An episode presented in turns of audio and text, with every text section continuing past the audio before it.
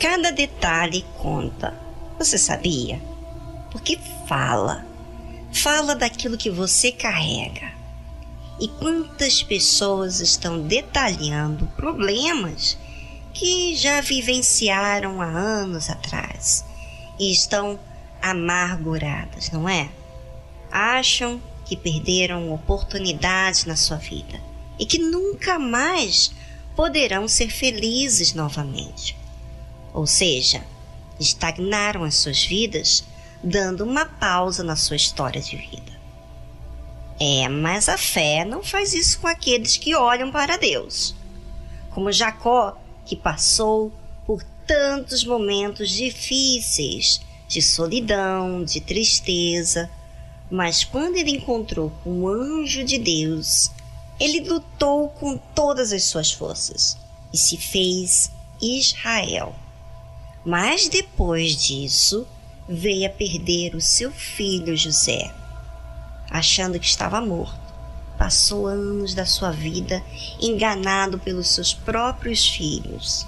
E depois, já muito idoso, veio se encontrar novamente com seu filho José.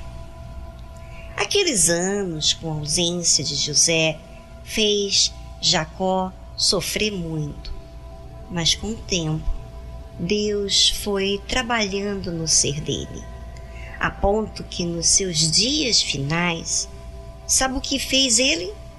Jacó é esse que viveu muito amargurado por um tempo, apenas, mas depois se levantou.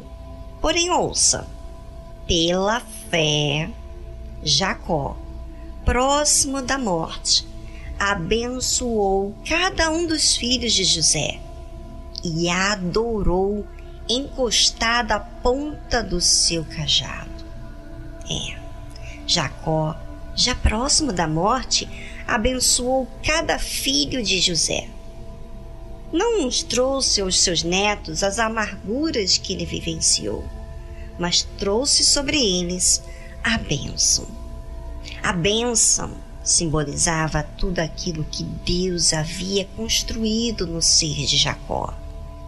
E sabe que, após abençoar os filhos de José, Jacó adorou encostado no seu cajado. É, que, lembra, ele havia lutado com Deus e Deus havia tocado na sua perna. Ele estava ali, sobre a ponta do seu cajado, adorando a Deus. Mas não como religioso.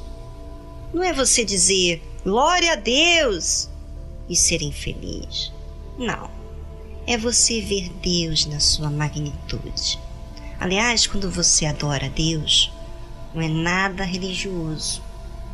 É algo racional, que você não precisa fazer escândalo, que você não precisa que todo mundo ouça o que você está dizendo, mas algo no seu íntimo está jubilando, você está contemplando o que Deus faz, né? Quando você adora a Deus, você vê a, a magnitude dele, vê a perfeição dele em todo o trabalho que ele fez e vê o quanto você é frágil, que você, sabe, se rendeu às dificuldades, mas que Deus o surpreendeu mostrando a sua fidelidade. Isso é maravilhoso, não é? Você ver Deus na sua paciência para contigo, ver a fidelidade dele quando você é tão falho e tão suscetível a se entregar às circunstâncias. Bem, eu gostaria que você, ouvinte, observasse as palavras que tem dito. Será que você anda dizendo aquilo que você tem guardado? É, às vezes falo que não deve, comentar inapropriado porque olhou com maus olhos.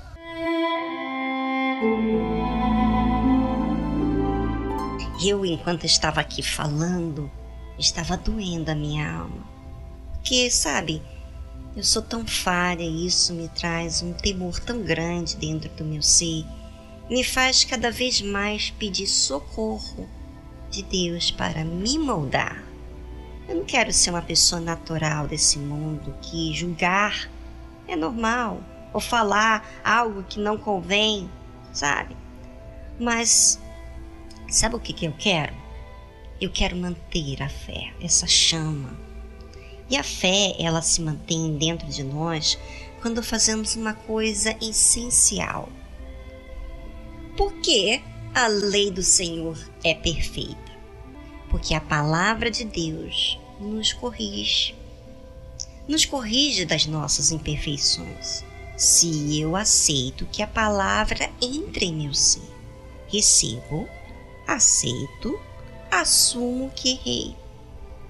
E por que que ela refrigera a alma? Porque arranca a acusação que o pecado traz. Pois uma vez que confessa, e quando você confessa o seu pecado e larga o pecado, odeia, né, aquilo que te fez mal, aquilo que te distanciou de Deus, que te separou de Deus, então você se livra de uma escravidão. Por isso que a palavra de Deus, ela refrigera a alma. Porque você recebe o perdão, você recebe essa palavra e pratica ela.